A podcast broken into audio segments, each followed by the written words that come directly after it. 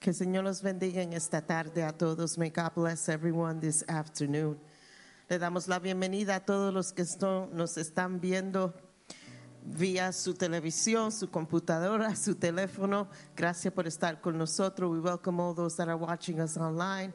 And we just always like to take a good couple of minutes before we start our service just to pray and not to prepare the atmosphere because the atmosphere doesn't need to be prepared. The Holy Spirit has been here since before we got here. Siempre nos gusta coger unos pocos minutos antes de comenzar el servicio para prepararnos a nosotros, no para preparar el ambiente, porque el ambiente ha estado preparado antes de nosotros llegar, porque el Espíritu Santo nos estaba esperando aquí. Lord, we just want to thank you this afternoon, dear Lord. We want to thank you for all your blessings. We want to thank you for what you've done in our lives. We want to thank you for bringing us here. Te damos gracias por cada bendición. Te damos gracias, Señor, por traernos a este lugar en esta tarde. Te damos gracias, Señor, por cada persona que está aquí, cada persona que está oyendo nuestras voces. Y en esta tarde solamente queremos decirte, te amamos, Señor. We just want to say we love you, Lord. We just want to take this, this time before service just to worship you. Nuestro tiempo personal para alabarte antes de comenzar nuestro culto. Oh Señor, gracias. Padre, gracias por, por tu Hijo. Thank you, Father, for sending your Son for us. Thank you for your love. Thank you for your grace. Thank you for your patience with us. Gracias, Señor, porque tú tienes tanta paciencia con nosotros. Fallamos y tú todavía nos amas. Te ofendimos y tú todavía nos amas. Caímos y tú nos levantas. Y te damos gracias, Señor. Gracias, Señor. Oh Señor, te pedimos que en esta tarde tú te muevas libremente. Holy Spirit, just move freely. We don't want our agenda to be in control. We want you to do what you need to do today. Haz lo que tienes que hacer hoy en cada corazón, en cada mente, en cada persona. Espíritu Santo, muévete libremente. Te pedimos, Espíritu Santo, que tú sature este lugar con tu presencia. Te pedimos, Señor, que en cada hogar, que tu Espíritu Santo empiece a cambiar la atmósfera. We ask that every home that can hear or is watching this broadcast right now, Holy Spirit, I ask you to start changing the atmosphere in that home.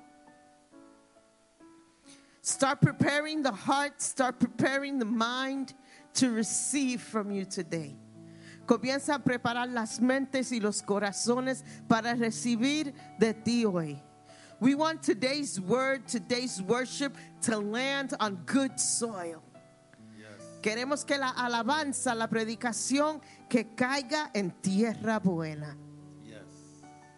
And we proclaim today, we proclaim right now, that all those who need healing will be healed. Proclamaro- proclamamos de ahora mismo que todo que necesita sanidad será sano. Todo lo que necesita ser liberado será liberado. Anyone who needs to be set free will be set free. Anything that is an obstacle will be removed in the name of Jesus. Cualquier obstáculo para tu presencia en esta tarde tiene que irse. We proclaim that today is the day for our miracle. Proclamamos que hoy es el día para recibir nuestro milagro. Yes. We thank you, Jesus. Hallelujah, hallelujah, hallelujah. When we get up on Monday mornings, it's like a whole calendar for the week starts passing before us. What am I going to have for breakfast? What's the traffic going to be like? What, what should I expect in my office when I get there or in the classroom when I get there? And the pressures start to mount from Monday morning and they increase throughout the week. And then we have Sunday. And this is what the Lord says in Matthew 11 28. Come to me, all you, all you who are weary and burdened, and I will give you rest. Amen. Cuando venimos a la casa del Señor, es como que queremos dejar todo atrás. La semana está llena de problemas, depresiones de diferentes clases, el trabajo, la oficina, el tráfico, qué se va a cocinar ese día. Y todas esas presiones durante la semana siguen aumentándose. Y la palabra de Dios dice en Mateo 11, 28, vengan a mí todos los que estén cansados y llevan cargas pesadas, y yo les daré descanso. Father, in the name of Jesus, we come before you, thanking you, Lord, for Sunday. Thanking you, Lord, for your house. Thanking you, Lord, because we can come before you and just shed everything at your altar, Lord. Regardless of what we've gone through during the week, oh God, the pressures, the problems, even those thoughts that get in the way of us maintaining a daily contact with you, we surrender them to you today. Father God, have your way. Have your way in this service. Have your way in our lives. Lord, we just render all these things to you, oh God. And, and we know, Lord, that you will continue to lead us to victory, oh God. We know that we have a victory in you, regardless of the things that we are going through, Father. You have the answers for us. And we just submit our lives to you. We open our hearts to you, oh Father. We open our minds to you, oh God. Have your way. Holy Spirit, have your way on this day. Lord, and continue to guide us, dear Father, to a closer relationship with you. Father, in the name of Jesus, as we come before you this morning, we ask you, Lord, to remove anything that would get in the way of your Holy Spirit working in us, oh God. We thank you, Father, for your Son, Jesus Christ. We thank you, Lord, for your Holy Spirit. We thank you, Lord, for your word. Lord, we thank you for the musicians that are gathered here that would lead us into worship, oh God. We thank you, Lord, for everyone who is able to make it here. And Father God, for those who are listening or watching online, oh God, we just pray, oh Lord, that you would move mightily where they're at, oh God. Father, in the name of Jesus, that you would transform and change lives as they hear the word, as they hear the worship, oh God. Lord, have your way on this day, oh God. In Jesus' name. Hallelujah. Thank you, Lord Jesus. Te damos gracias, Señor. Yo estaba pensando cuando Mikey estaba hablando y estaba pensando que no importa lo que ha pasado durante la semana. You know, it doesn't matter what happened during the week. Like, I can't wait for Sunday to arrive. And I can be in God's presence every day. Yo puedo estar en la presencia del Señor todo el día. Puedo estar orando en mi casa. Pero ese sentir de estar en la presencia del Señor juntos a mis hermanos como que es una cosa totalmente diferente y es un deseo que yo tengo de estar en la casa del Señor y regocijarme y poder alabar al Señor junto con ustedes y poder, you know, I, come anticipating qué va a hacer Dios hoy. What is God going to do today? Yo voy a alabarle. I know I'm going to worship. I know I'm going to give 100%. But I don't know what you're going to do, God. And and that's the kind of feeling I have today. Like I've come to the house of God Hallelujah. to worship and expecting something supernatural. Yo vengo a la casa de Dios esperando lo sobrenatural que ocurra. Y en esta noche yo quiero que ustedes piensen qué es lo que ustedes necesitan. What is that thing you need from God today? What is that desire of your heart? ¿Qué es ese deseo que está en su corazón? Y hoy con su alabanza quiero que ustedes empiecen a alabar y le digan al Señor, gracias Señor, porque yo sé que tú vas a hacer lo que yo necesito. And start thanking God in faith for that which you need, for that miracle and just start saying, "Thank you, Lord." Because I know that you are faithful. Thank you, Lord, because you will do it. Thank you, God, because you are a faithful God. You're a miracle working God. You're a supernatural God. Tú eres el Dios de los milagros. Tú eres el Dios de lo sobrenatural. Tú eres el Dios que cuando yo pido, tú contestas. You're the God that when I ask, you answer. When I seek, you open the door. And I thank you, Lord, for that. That I'm not calling out in the wilderness for help and no one's coming. I know that you will come. Yo puedo pedirte, puedo pedir auxi- auxilio, puedo pedir ayuda, puedo pedir milagro, puedo pedir lo que necesito y tú eres el buen padre que está ahí dispuesto para darme lo que yo necesito. Y Señor, en esta tarde, haz un milagro en mi vida. Haz un milagro en mi vida. Lord, today I want my miracle. I'm waiting for my miracle, dear Lord. Let your will be done. Gracias, Señor. Que tu voluntad sea hecha en este lugar hoy, Gracias, Señor. Gracias, Señor.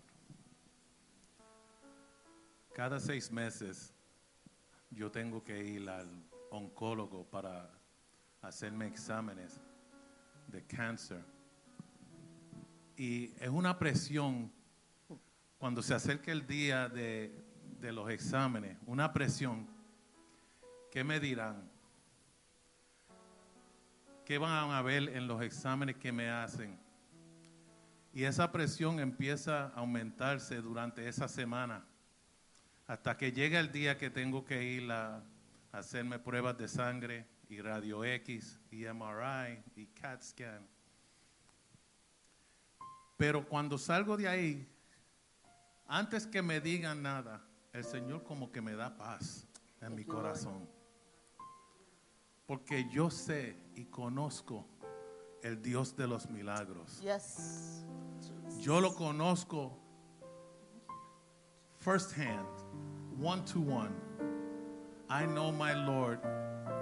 He did the miracle back in 2012. And I just, in 2016, I'm sorry. And we just continue to wait for Him to continue to work. And I know He's cured me of cancer. Amen. Thank you, Jesus. Sometimes it's hard, you know, when you think every little thing that happens to you, you say, oh my God, what is that? Oh, I don't feel well today. What is that? But 2,000 years ago on the cross, Yes. that blood was shed for me. And it's the cleansing blood of Jesus Christ that makes me whole. Thank you, Lord. Jesus. And I know that I know that I know that I know that He has healed my life. And I don't have to worry anymore because that blood was shed for me. That same blood was shed for you. So, regardless of what you're going to today, ask for your miracle. God is still in the business of doing miracles. It wasn't just when he was walking on this earth. Ask and you shall receive. So today, as you submit yourself to God, ask and you shall receive. There's a miracle waiting for you. And all you have to do is be willing to ask for that miracle. You need healing? Ask for healing. You need a job? Ask for a job. You need a promotion at work? Ask for that promotion. You need food on your table? Ask for food on your table.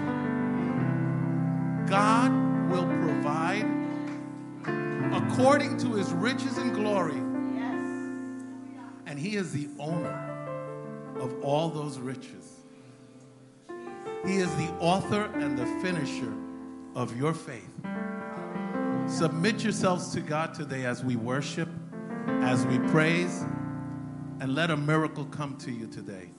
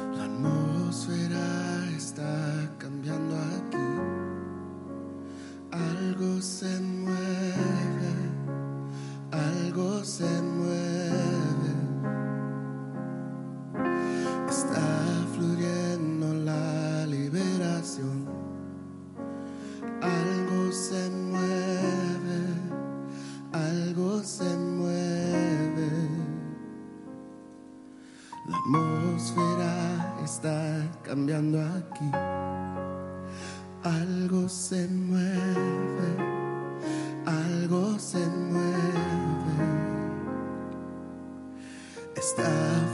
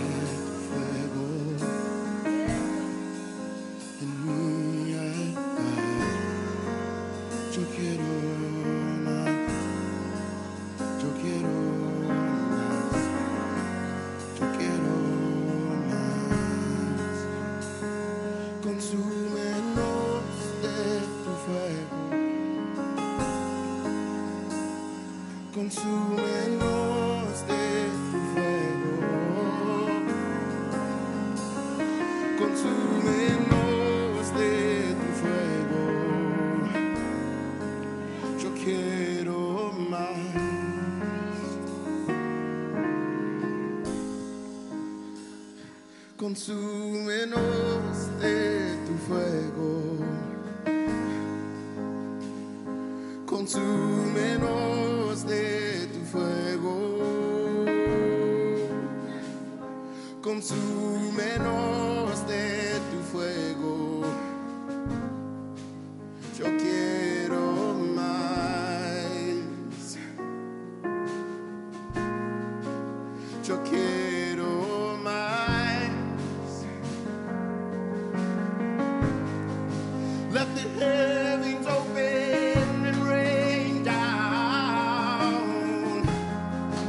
Let the heavens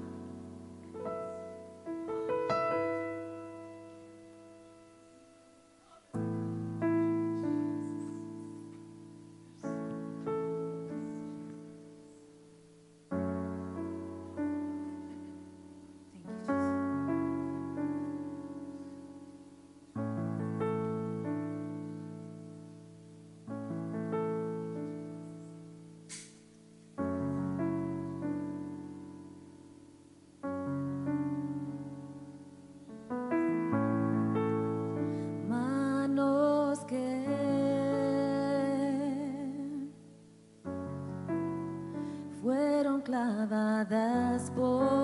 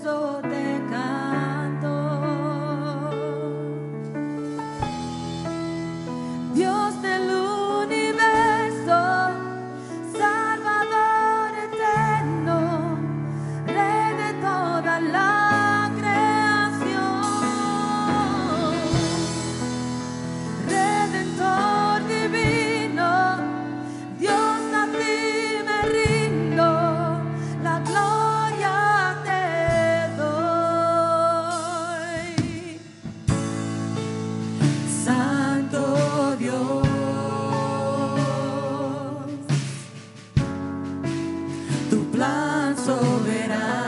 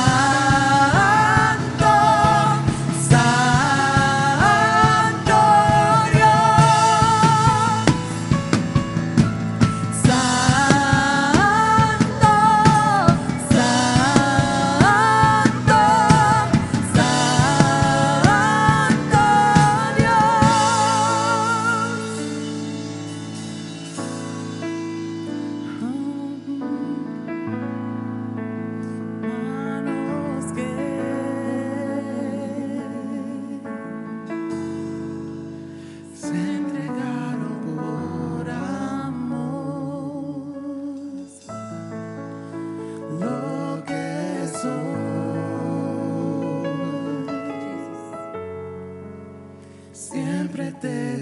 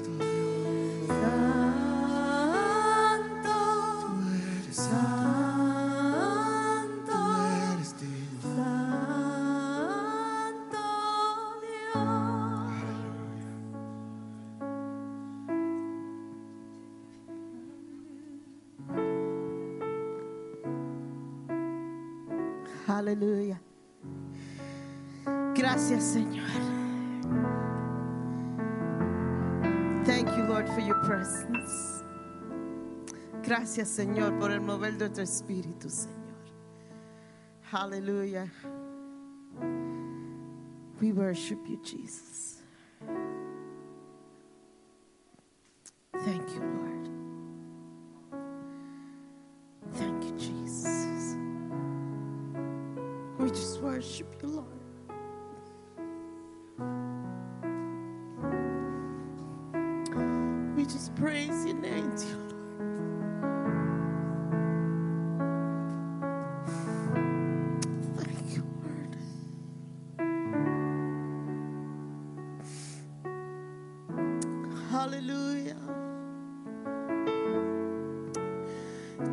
Beautiful just to bask in the presence of the Lord. Es tan precioso de poder estar en la presencia del Señor. Thank you, Jesus. Hallelujah. Welcome. Bienvenidos.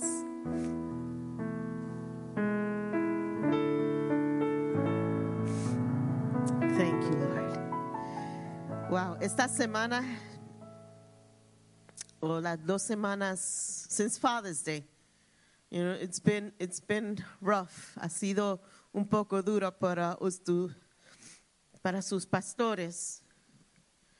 Um, we hadn't thanked the congregation. No le hemos gracia dado, no le hemos dado gracias a la congregación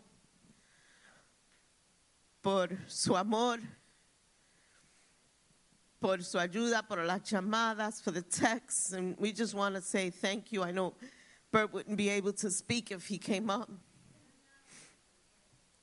Pero queremos decirle gracias. Bert va a estar cogiéndolo un poquito leve las próximas semanas. Bert is going to be taking it easy for the next couple of weeks. Thank you, Haciel, for coming and, and blessing us today.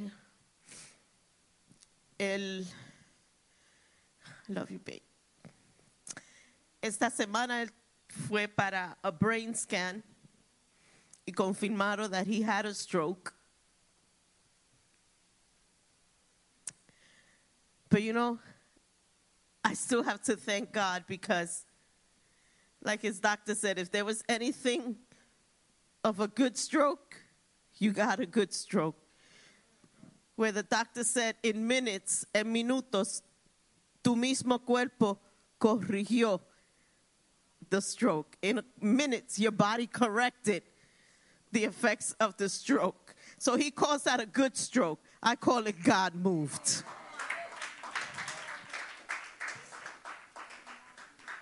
There's no damage. And uh, yo sé que hay unos cuantos más exámenes que él tiene que ir. You know, he has appointments almost every day the following weeks. But the God I serve, el Dios que yo le sirvo, ya hizo el milagro. The miracle was already done. Y sabemos que this is just, we have to go through the motions to check, but everything is going to come out the way God intended it and created his body to function. So nos paramos firme. Sí, sufrimos, you know, un sustito. We were scared. I'm not going to stand here and say, I'm a giant in the faith. When I saw him fall, I took out the oil and anointed him. no, I'm human. I reacted. Confiamos en Dios, no perdimos la fe, pero somos humanos y tenemos emociones. And it just makes us thank God. Another thing to thank God for, right? Otra cosa para alabar a Dios, darle gloria a Dios, magnificar su nombre, glorificar su nombre, and just thank God for it. Amen? All right, got that out of the way. Um, los anuncios para esta semana son bien breves. Este miércoles tenemos oración en la calle. This Wednesday we have prayer in the streets. Si no ha venido a uno o los dos que hemos tenido, you're missing it. We're able to pray for people in the street. People are giving their lives to the Lord in the street. People are being restored in the street. All this is happening in the street. No aquí en las paredes de nuestra iglesia, llevamos nuestra iglesia a la calle. So vamos a estar este miércoles en la calle. Esos son todos los anuncios para esta semana. Vamos a orar para colectar la ofrenda. Let's pray to collect our offering. You know, God has blessed this congregation, and it, when as God blesses us, you know, we're able to do so much con las bendiciones que Dios um, nos da y con lo que ustedes dan a nuestra iglesia con sus diezmos, con su ofrenda. Podemos hacer tantas cosas. We're able to do so many things and reach so many people. Don't forget our Malawi Vision um, initiative, nuestro, um, nuestra ofrenda misionera for this year. We're, we're supporting an orphanage in Africa. We've adopted so far one child that we can take from pre-K all the way to college in his life. Amen. That otherwise he would not be able to go to school because they can't afford it. So sigan dando lo que ustedes dan. Lo mandamos para, para Africa. And I'm not going to Africa. You know, I support, but God hasn't called me there yet. I want to go, but I don't know. You know, I, I don't know. I need AC and hair blow dryer. Señor, bendice esta ofrenda que vamos a colectar, Señor. Te pedimos, Señor, que tú nos bendigas, Señor, y aquellos que nos pueden dar, Señor, abre puerta en su vida, Señor. Abre una puerta financiera, una puerta de bendición sobre su vida. Bless our offerings, dear Lord. And those, dear Lord, that need a miracle, I ask you that you start to open doors right now, dear Lord. That opportunities start to come for them to be able to do what, what they want to do to supply for their families, dear Lord.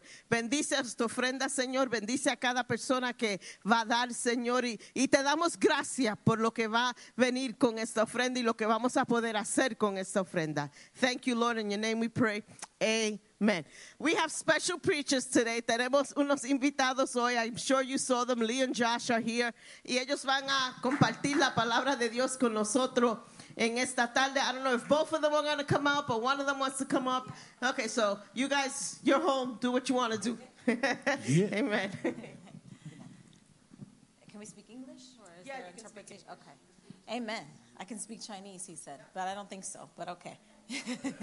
I needed to come up here. I'm not, he's bringing the word this morning, but I just, I, I feel like I need to be down here. I'm too far away from everyone. We've, we've social distanced way too much. I just want to be close. Um, I feel like I'm home. The moment I walked in here, I literally, I closed my eyes and I saw a stream. I just saw a big stream. And I saw a lot of fish in the stream. And then I heard the Lord say, Cast the net even wider, cast the net even wider. That this is a place where the presence of God flows. And I, I've known this, I know this, I know you know this. But to come in and immediately upon entering, just having a vision of a stream just flowing of fresh water, and this house being a house of refreshment. And so I'm grateful that this is still moving and shaking and alive despite everything we've all just come out of right? But as i was as y'all were worshiping i was up there and i just need to speak this over. I was like just i was not being rude in worship. I really i was just like printing out the download that was happening in my spirit and I was on the floor and while y'all were worshiping I just saw a great intercession. And I heard the Lord call himself Jehovah Shabbaoth uh, Sabaoth let me say it like that. In Jewish that means he is the Lord of hosts and I saw an army I saw an angelic army coming to fight and wage war against every demonic force and stronghold and I know this is like Christianese and I know we've heard these words before but as I was on my face and I was kind of just crying out, I felt this deep intercession for the house. And I just want to read to you what I wrote. What I heard the Lord say is, He's waging war. He is waging war in this hour against sickness and disease. He's waging war against the works of darkness. He is releasing a heavenly host to not only fight, but to win. He is holding back the enemy forces in order to prove his name over this house. He calls himself Jehovah Sabaoth, the Lord of hosts, the captain of the host of heaven. He will not relent. He will fight when you are broken. He will fight when you are weak, and he will fight when you are without. He will be your sufficiency, and he will be your grace. And there is a fight that is happening that has happened in this house. And I dare say, with all due respect and sensitivity, but even everything that you've just been through, Pastor Bert, is a prophetic sign to the church that there was an attack against the body, that's there's been in the church against the head, which is Christ. But the body, and this is what the Lord showed me the body is a safe place, and the devil has come to infiltrate.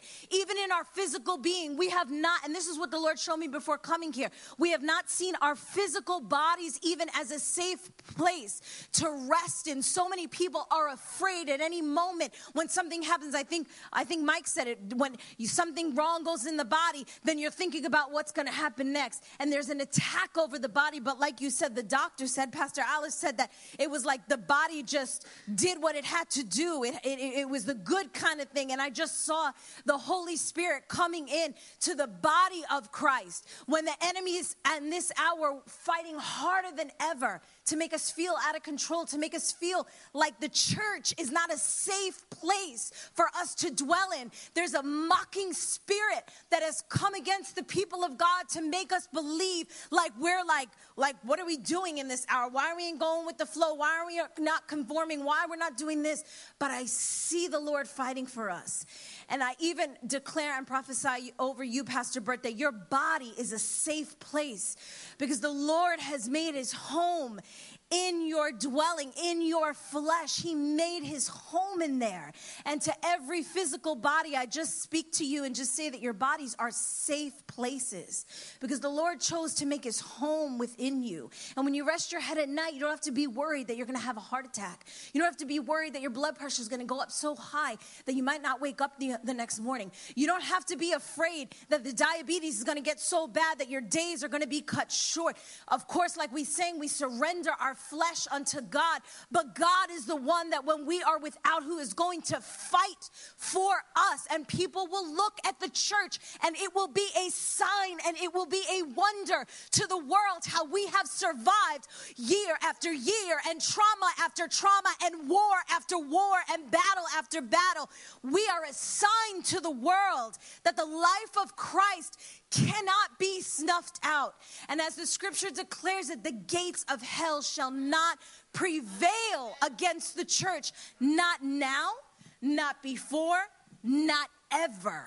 Not ever. And that's why I'm so grateful, Pastor Bert, that you are here, that you are alive, that you are well, that you are able, that you are sound. This is a prophetic sign that we are going to be able to get past the season that we're coming out of. And we're going to be stronger and we're going to be wise. And the Lord has been speaking to me and He said, The spirit of truth, wisdom, and counsel is going to be upon the church. And what the world cannot figure out and the answers and the solutions that they need are going to be found in the body of Christ. And their government is going to come and they're going to ask for help and they're going to say, How do we fix this? And the church is going to have the answer. And God's going to raise up men and women that don't look like they're equipped to give those answers because He's going to use the foolish things of the world to confound the wise. And they're going to come into the churches and they're going to say, How do we do this? And we're going to have the answer for them. Church, you are alive and you are well in 2021 post COVID quarantine pandemic. You are, have been raised up for such a time as this to show forth the glory of God and to show forth the spirit of wisdom and counsel from heaven. You, within every single vessel under the sound of my voice, have an answer that the world right now is seeking. So don't allow that mocking spirit. It's like a mockingbird. Don't let it sit on your shoulder for too long. Like, who do you think you are? You ain't got the words. Shut up with your song. Be quiet. It's done. You tired. You old. You outdated. Don't. You gotta, you gotta kick that thing so far to the left of you. And you gotta just fix your eyes on heaven and you got to dig deep into the skill set and the ability and the anointing that God has put within you to go out into the world and to be a vessel that will not back down when life gets hard. And you have to know, church, you are resilient and you are shielded with favor all around you. It's not just when you come in church and you step outside and oh, maybe there's glory on me and maybe they'll see it and maybe I'll, you know, get an extra bagel at the corner store. No, favor is so much more than that. It's so much more and it's with you wherever you go. It's with you when you come in, when you go out, you are shielded with favor. God is giving you favor with man and with Him. God is showing forth His glory in every aspect of your life. And I just, I love you guys. I love the church. I love what I see God doing in the midst of hardship. I see a resilient bride. I see a bride that gets knocked down but bounces right back. And not because it's by might or by power, it's because his spirit is alive and well, and we are a witness, a living witness and testimony to that. And so, with that, I will leave you with my husband because I did not mean to preach, but I feel the fire of God up in here. I mean, this is no joke. Holy God. I know God's got something good for you guys. I love you. Before you go down, I just want to celebrate her in front of the, my Espanol family. 22 years, I met this woman. What, 24? You always correct me. 24, but 22 years married together. It has been an ups and downs in our life. Anybody knows been to any relationship, but she is the best thing that ever happened to me. I want to encourage you, you know, for anybody that's in a relationship or not in a relationship, God always has somebody, whether it be a friend, whether it be in a relationship for you to go on this journey. We don't go on this journey alone. He doesn't, he not only he equips us spiritually and different things, but he also equips us with people that could put up with us, that could deal with our nonsense, that could deal with our corny jokes, all that stuff. He puts people in our lives to support us. So I just want to thank my wife and I love her. She's wonderful. And he be giving us some cute ones too. I love you too. Yeah. yeah. Well, some things just happen naturally. Just, you know. Just preach. Just preach. I want to encourage. Are you guys on six feet apart? Is that what y'all do here? Is that you know? Oh, because everybody's like way back there. I'm like, he's trying to stretch it. you back there, how you guys doing? I have a word from the Lord today. Um, I really, when I prepared this message, I got, I got to be honest. I was like stuck. I was like, I, I was telling my wife, you know, every time I, meet, I preach a message, it has to connect with me first. It has to resound with me, God speaking to my life, so I can have better clarity, understanding. And it took me a while, all the way to Friday afternoon, to realize what the Holy Spirit was telling me in this story that I want to share with you today. But I'll tell you the story what happened. I was talking a little bit about Bert. Um, we moved in November to Connecticut, and it was a, just a wonderful blessing and what God did. But the the ride to to and fro work into the Bronx from Connecticut is killing me. Like I took it in the beginning like a, like a man, like, yeah, you know what? This is awesome. I'll be able to take this financial money from New York and take it to Connecticut and stretch real far. But after like two months, I was done. I spent, I think, eight, eight months. It's been eight months. I've been complaining about this. I think everyone that knows me knows this story. I think I might have told it to you guys when I talked to you on the phone. But I was complaining over and over and over. And my complaint was, Lord, why are you have me here? You have told me you sent me to this place. Is there going to be like a church here? Is there a ministry here? You told me me and my wife would do A, B, and C. It has not happened yet. I'm still dealing with this nonsense in my job. I'm still traveling back and forth over and over. The ride is getting long. COVID is over now. So now the ride is even getting longer. Spending two and a half hours on the road and everything. My back is killing me. I think that's because of my weight I put on through COVID, because I don't know, but I'm getting spasm. Just a lot of things happening physically with me. And I got to this point where I was on the on the way home, and, the, and just as often it actually happens where the Lord speaks to me, and I would just get get tired of complaining and start putting worship music on, or I'll see a hotel that's closed but has a smiley face on it, and just taking it as little cues that God is with me.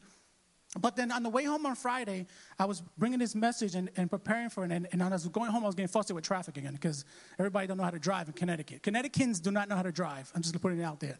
But as we was driving, the Holy Spirit revealed to me, and based on the story I'm going to share with you, this is what He said to me. He said, Joshua, I will not take this from you.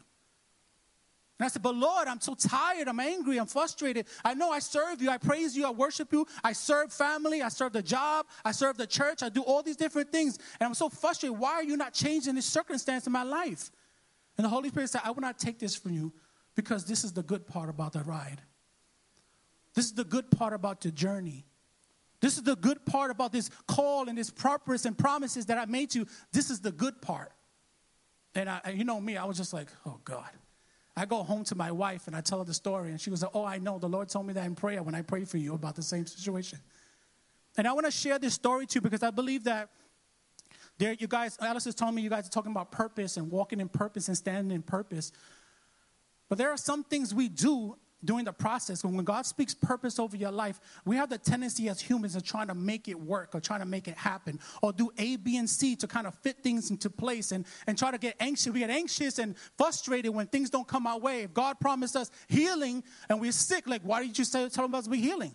If God promised us provision, where's the money? If God promised us ministry, where's the people? All these different things keep coming to our minds and our spirits. And the Lord led me to the scripture. It's found in Luke 10, starting at verse 38. I wish I spoke Spanish, man.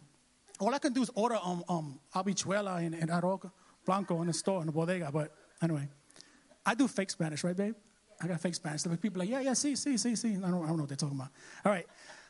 Starting at verse 38, it says, Now they were on the way to Jesus, uh, on the way, Jesus entered a village called Bethany, and a woman named Martha welcomed him into her home. She had a sister named Mary who seated herself at the Lord's feet was, and, and was continually listening to, I'm reading for the Amplified version, continually listening to his teaching. But Martha was very busy and distracted with all her serving responsibilities. And she approached him and said, Lord, is it of no concern to you that my sister has left me here to do, to do serving alone? Tell her to help me and do her part. But the Lord replied to, this is the whole thing right here. But the Lord replied to her, Martha, Martha, you are worried and bothered and anxious about so many things. But the only th- one thing that, the only one thing is necessary, for Mary has chosen the good part, that which is to her advantage, which no one be taken away from her. If you know, if you ever been in ministry or you ever been in, in any type of job or something like that, the, one of the big things we do is when, when we have a responsibility, it's in our human nature to actually take the steps or try to do everything to make that work. But in this scripture, what the Lord told me was like, there's a lot of times in the body of Christ where we have, God has given us purposes, and this is something me and my wife always deal with. He gives us purpose, and, and it's almost like we're like Mar- Martha and Mary at the same time. We're married in a, in a place where we go before the Lord and worship God. But when it's time to do, it's time to serve, and it's time to take on responsibilities, we become frantic. We become anxiety. We start getting worried. We like, well, we said this, and why isn't that happening? I think we go through so many different changes at home where we discussing these things and discussing these things and say, why do we do? Should we do this? Should we do that? Should we talk to this person? Should we do that? All these different things, and we're so confused with the serving. But the whole time, God wants us to choose a good part where we're just sitting before Him, just like we did in worship. I gotta, I gotta say something to the people that watch it. A lot of people watch from different countries, right? You're in different countries, you, you got an excuse. But if you're not from a different country, I, I encourage you to get into this flow that's happening into this place right now. There is a mighty move of God in this place, and we may be home and we may be enjoying ourselves. And I even heard today when people just like, oh, you know, enjoying your barbecue. I ain't having a barbecue right now. I got a grill, you know what I'm saying? But I want to show you there's something in the presence of God that God wants to speak to you, that He's going to lead you, He's going to give you vision, He's going to give you understanding, He's going to guide you in everything you're doing, but it's in this place on, on your knees before the Lord. The advantage comes, I I know I'm sitting on the, it's all right, I'm sitting here, right? I'm trying to be, I'm trying to act out the Mary scene, you know? I, I, I always picture Mary like sitting like on Jesus like this, right? But I don't want to do it. I want to get that camera. I'm doing that. But anyway, but there's a place where this intimate place is where God gives you vision for the purposes that He's been speaking to you about. For the dreams that He has put into your heart, it comes on your knees before the Lord. Now, I'm not saying literally get on your knees because I don't get on my knees. I, I lay in the bed or, or lay on the carpet and stuff like that. But I'm telling you a place, a place of surrender, like we were speaking about today. There's a place of surrender that the Lord wants you to be. And we feel like there are so many things I have to do. I have to get this. And we're so stressed out and frustrated about doing the work of the Lord, which should never be. It should always be a place of joy. It should always be exciting to be in the house of God. I get excited when I come to church. I, not only the fact that I'm at work all day long, but I can't wait to be with the people. I can't wait to hear testimonies. I can't wait to hear, oh, this person's going through it. Well, let's pray for that. I can't wait for that. But so many people are okay with that because they feel like they got it under control. They feel like they know what the next step is. They feel like they know if I do this and do this, this will work because it may work in the job. If I work up the ladder and do like this, I'll get a promotion, I'll get a blessing. You know, promotion comes from the Lord. If God has spoken purpose over you, you gotta understand one thing. Yes, there are certain um, things he, he entrusts us with. There's people he entrusts with. There's ministries they entrusted. But only, the Bible speaks about Romans 8:28. It says, um, where's, can you put that scripture up? We have that? No, we don't have that thing right here. Huh? Romans 8:28. I want I want to read it with you guys. Because we family, we only like, it's a, it's a few of us here. So, and since we know that with great confidence that God, who is deeply concerned about us, causes all things to work together as, as planned. For good, I can't see that, sorry. For good for those who love him and those who are called according to his plan and purpose. Now, I got to tell you something, going back in the married position. I got to tell you something. We are gifted with things to do but we're, we're according to his plan and purpose. He already knows the plans that he has for you to prosper, to give you a hope in the future. He already knows what we need, but we cannot do it away from God. We have to do it according to. I'm not saying that we don't serve God, we don't seek God, but there are the next step in it that, that we need advantage for, what God is about to do, it comes before the Lord. It becomes on those moments where why am I going through this situation? Why are you allowing this? Why you why am I dealing with this frustration? Why these bills can't be paid? Why is I'm being sick in my body? I think my man spoke it correctly. Ever since I got COVID, I got COVID, I hit COVID bad. We was out for like a month, out of work and stuff like that. And I lost vacation. It was, it was horrible anyway. But I, when I lost, when I got when I got into that situation, every single heart palpitation, every single I don't know, cough, every single sneeze, every single headache. Oh my God, I got COVID again. Oh, I got COVID again. Here it goes. His back again. Or maybe it's worse. Maybe my lungs are messed up because of COVID. Maybe I had to go to the hospital. And thing you know, a day later, it goes away. I said, what, what's going on? You know what, what I end up with the Holy Spirit told me? He said, You got anxiety now. The heartbeats and everything is anxiety because you were so afraid in that situation. Even though I got you through it, even though you were worshiping through it, even though you had a, a, a wonderful encounter through it, now that it's over, you're left with fear. There is a great plan that God has for this house and for you individually. Because maybe some of you are not called to ministry, but maybe you're called to different things in this world, but God has plans for you. Oh, you can't see me? I'm sorry. But anxiety has crept into the house, stress has crept into the house. Frustration, depression, all these things crept into the house. And we're figuring, we're asking God, God, where are you in this situation? Why are you not doing what you're supposed to be doing? Why are you allowing this to happen? But God is saying, you know what? You know why this thing, I think the title of this message was what? Only what, my wife picked the titles of every message. I want to let you know right now, right? Less the ones I do by myself, but only what is necessary. God wants you to get to the point. There's only, there's only one thing that's necessary in this season to give you the advantage of the next season is to go before the presence of the Lord. Because you're not finding the answers. I know I'm speaking for myself. I don't find the answers in, in worrying and anxiety. I don't find the answers. I just find more stress. I don't find the answers when I try to listen to a thousand preachers. I don't find the answers. I find the answers when I'm before the Lord, and my, my drive is to before the Lord. And the Lord told me, I'm not taking that away from you. He said, because this is the good part of your journey. And it's not going to be forever. I don't believe it's going to be forever driving this back and forth. But I believe God said, I I, whatever the next step is, you need this moment right now in your life. You need to talk to me. You need to communicate with me. You need to cry to me.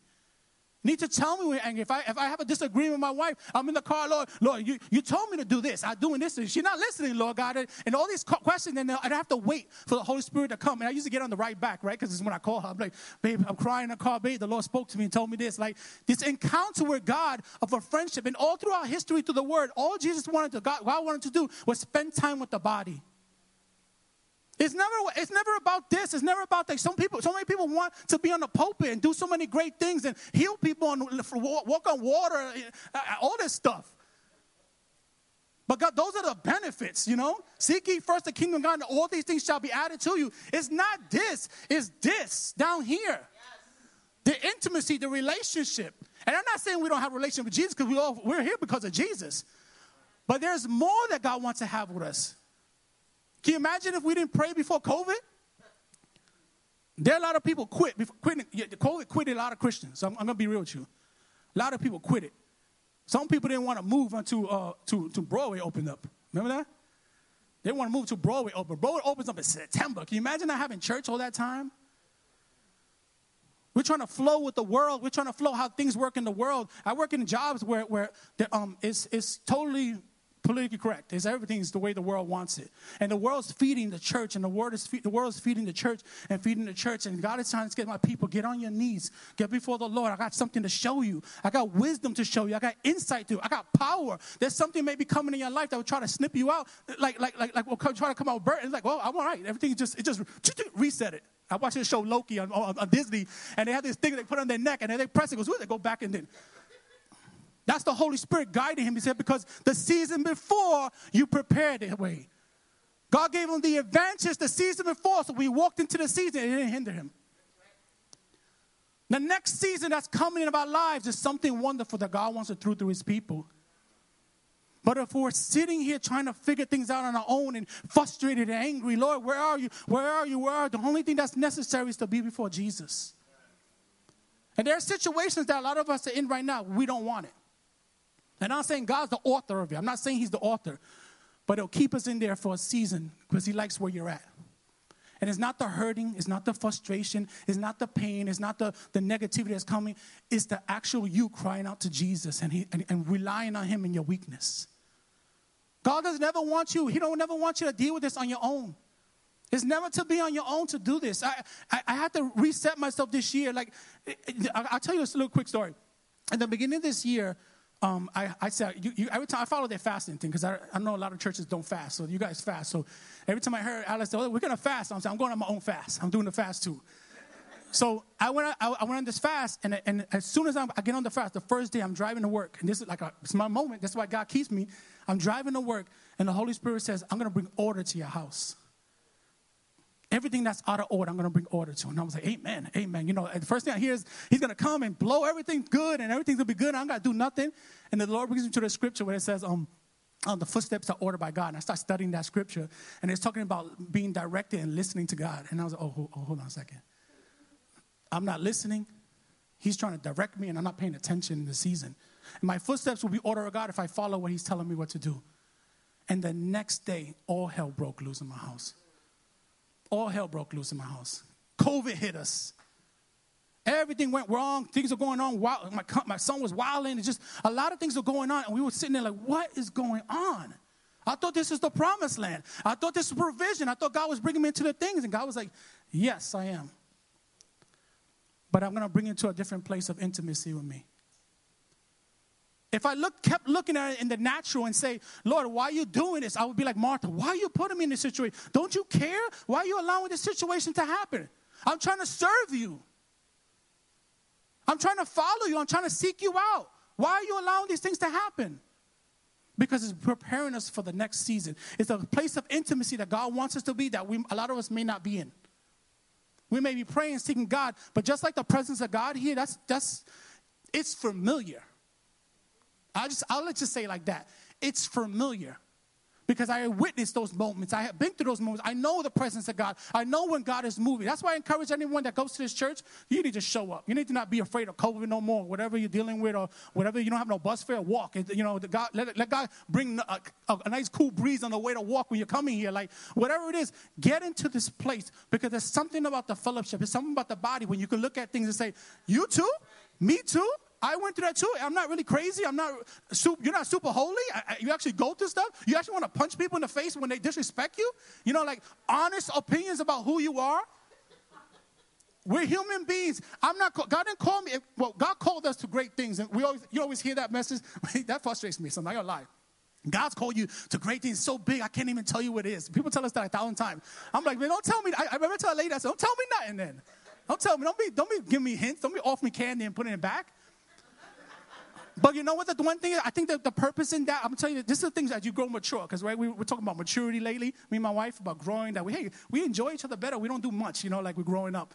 But in that growth of, of spiritual growth, I realized something. I said, the reason why I don't need to know that because it's not all about this. It's really about the process, the preparation.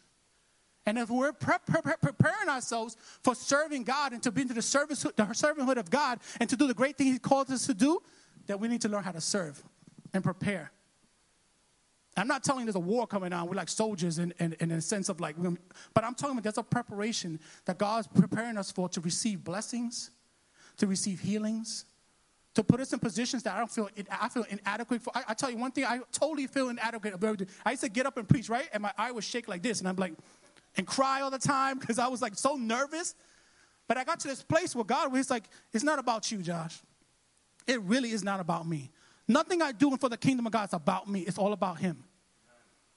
God wants you to know today it's all about Him. Sicknesses, I, I, I, I, hate saying things because we don't want to say um, you're healed and you don't get healed because we don't want to preach those things like that. But I really believe that there are things that God is bringing us into new seasons where our body's going to be totally healed from things. And every time an attack that comes upon us that we read about in the Bible, they get bit by a snake. I'm not going around playing with snakes so snakes could bite me and stuff like the, like the Bible says.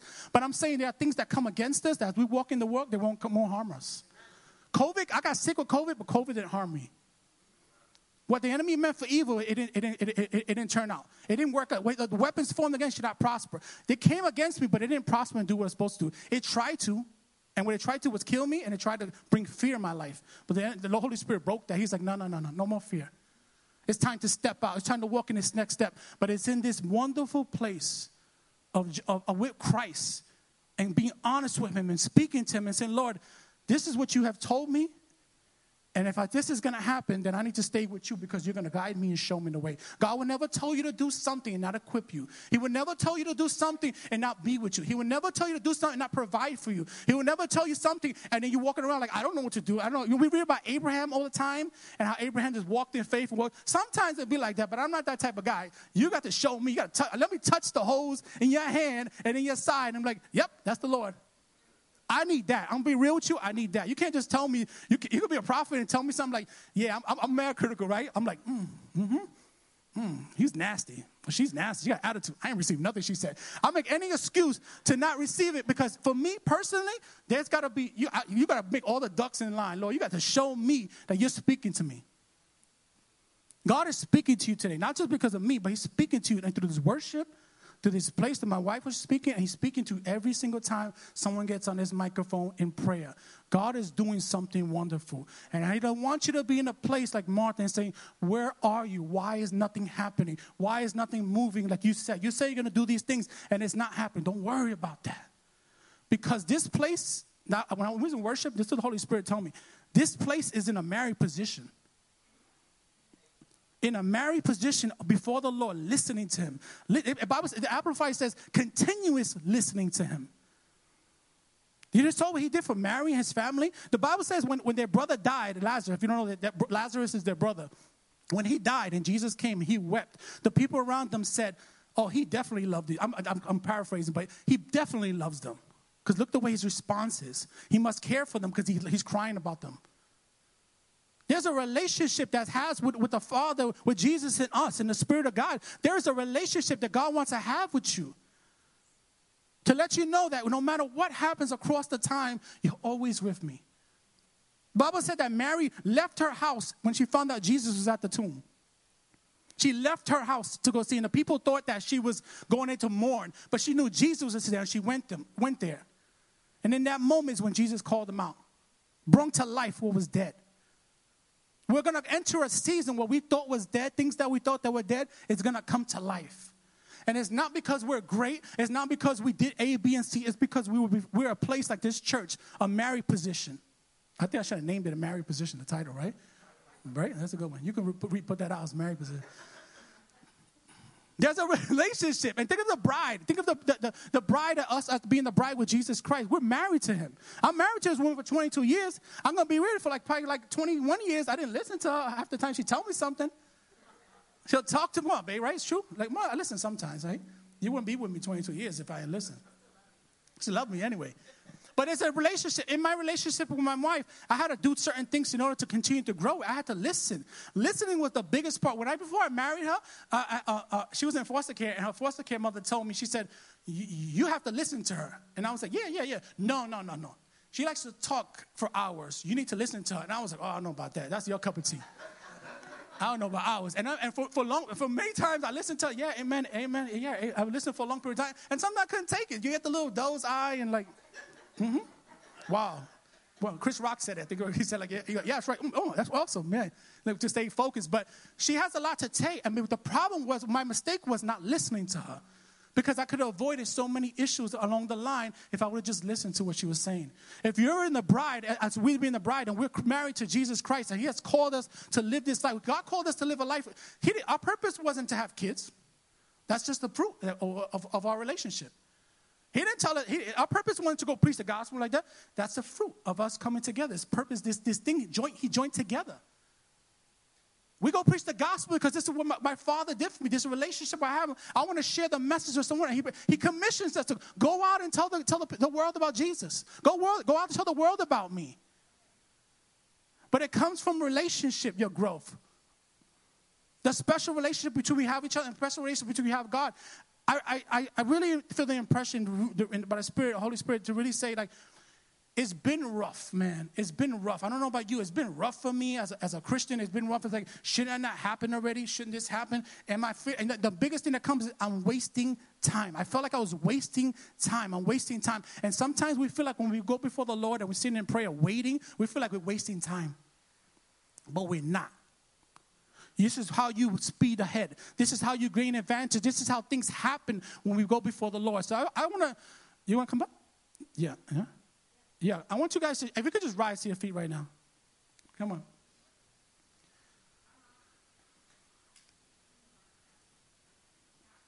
This house has chosen, let's like Mary, the word script speaks about in the scripture. Mary chosen the good part. This house has chosen the good part to follow Jesus, to seek him out, to worship, to, to really believe that he's going to guide and he's going to show the steps. And because of that good part is where you're going to see victory.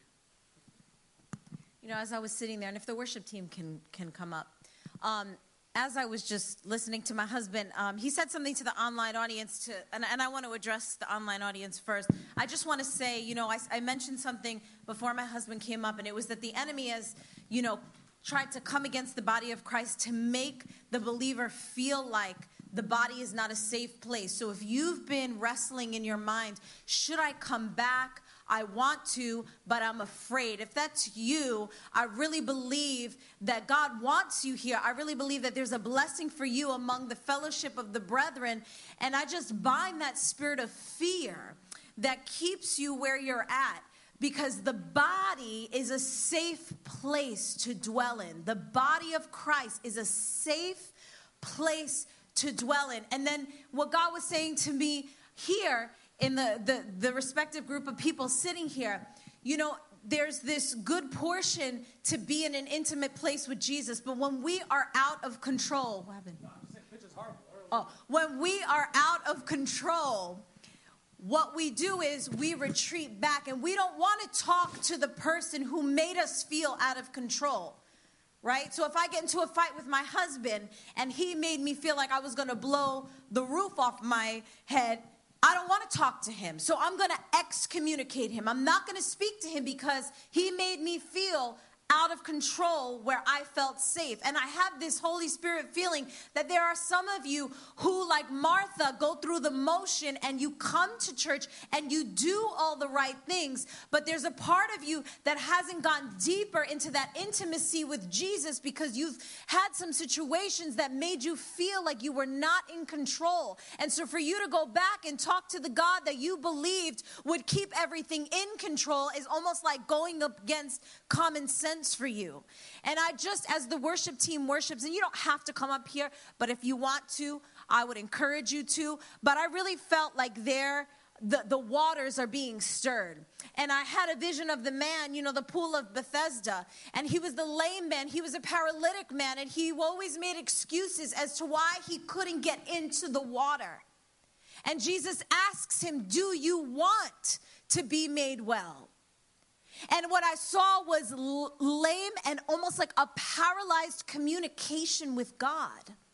And I believe that as they worship, the waters are going to stir. I believe that there's going to be a healing in your relationship with Christ that is going to allow you to go from that ankle deep place into a knee deep place into a thigh deep place until you are so submerged in your communication in your intimacy that miracles start to become normal that supernatural wisdom and counsel become like second nature to you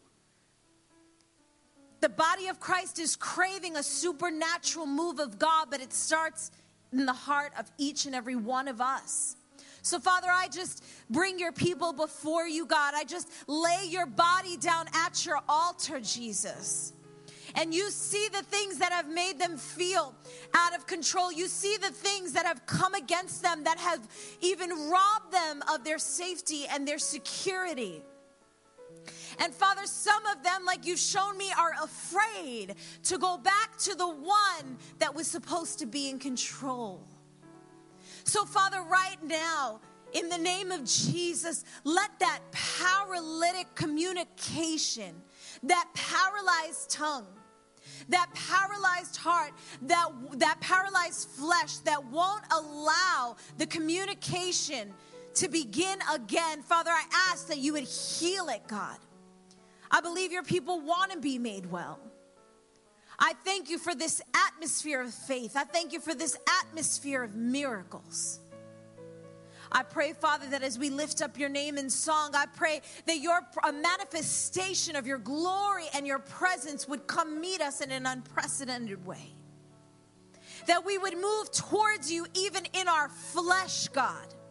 That we would go from being ankle deep to knee deep to fully submerged in an intimate place with you. I bind that spirit of fear that paralyzes the flesh from coming closer in the spirit. I pray and declare a divine alignment and order between the flesh and the spirit as they war against each other. I declare in Jesus' name a divine alignment right now as we lift up your name. Father, the flesh is weak but the spirit is willing. We lay down our flesh at the altar. We want you to have our way. We want your legacy to be made known through us. We want to pour into the next generation. We want to leave God behind a life well lived in you. We want to live lives that others can glean from. Let your body move again, God. Let your movement come again in the name of Jesus. Let movement, God. Let movement come again. So I just urge you, wherever you're at in your relationship with God, we can always go deeper. We can always go deeper. Today, we're going to let it go. Today, we're going to let those unsafe places go. We're going to let fear go. We're going to let anxiety go. Depression is fear of what happened before, it's the effects of what happened in the past. Anxiety is fear of the future. Today, we're going to lay those both things down. And we're going to go full, full steam ahead into the presence of God so that we can be fully submerged in His will and His plan and His purpose for us. Hallelujah. We give you praise, Jesus.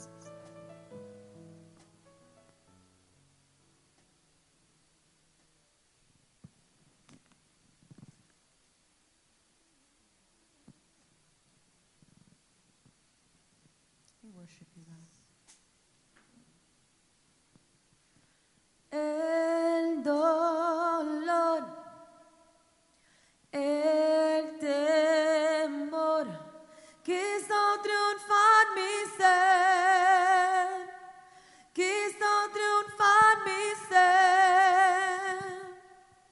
No lo entendí porque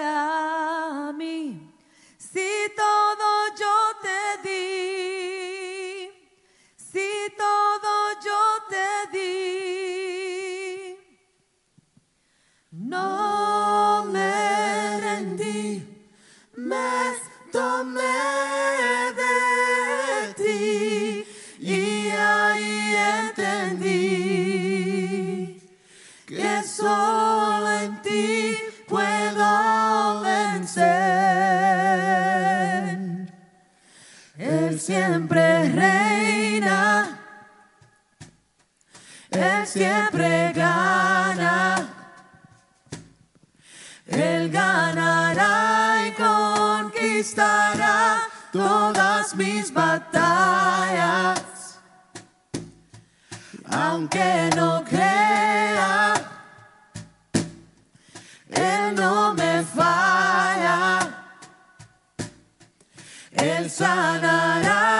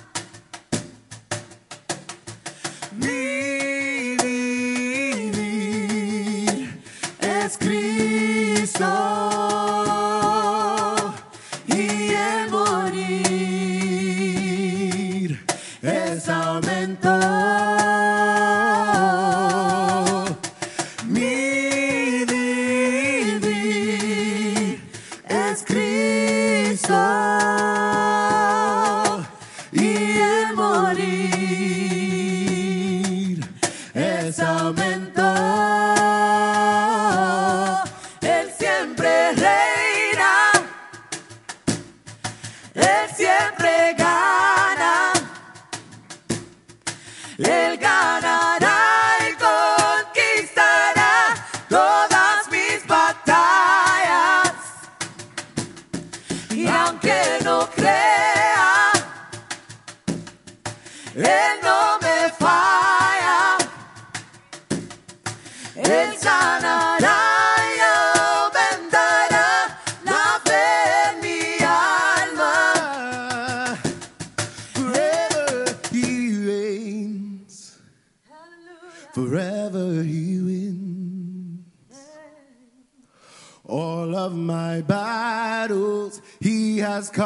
could every day. I may not believe, but he will succeed.